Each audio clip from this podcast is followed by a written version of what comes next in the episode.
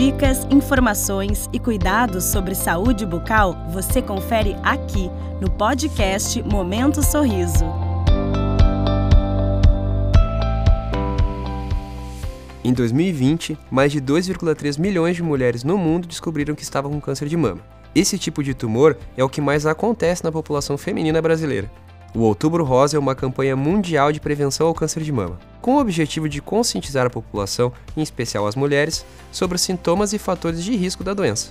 Eu sou o Dr. Larose Ortiz, cirurgião dentista e consultor de saúde bucal, e hoje vamos falar sobre esse mês tão importante para a saúde das mulheres.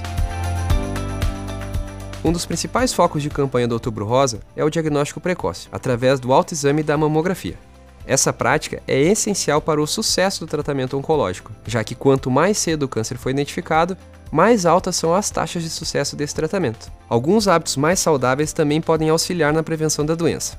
É estimado que, através de uma boa alimentação, prática de atividades físicas e manter um nível de gordura corporal adequado, é possível reduzir as chances do aparecimento do câncer de mama em até 28%. Segundo o Instituto Nacional do Câncer, evitar o consumo de álcool e tabaco também faz parte desses hábitos.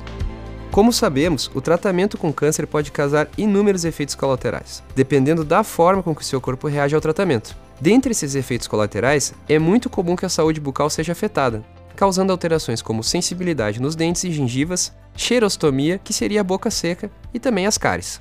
Por isso, reforçamos a importância do Outubro Rosa e fortalecemos a conscientização. A discussão a respeito do câncer de mama deve estar presente nos mais diversos campos da saúde, a fim de potencializar o efeito dessa campanha nas mulheres em todo o Brasil e no mundo.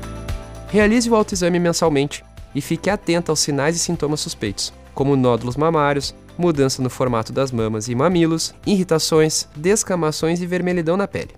Mas, lembre-se, o autoexame não substitui a consulta médica. Mesmo sem sintomas, mulheres a partir de 40 anos de idade devem realizar anualmente o exame clínico das mamas. Para mulheres entre 50 e 69 anos, no caso de baixo risco, a mamografia deve ser feita pelo menos a cada dois anos.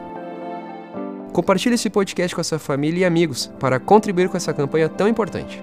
Até a próxima!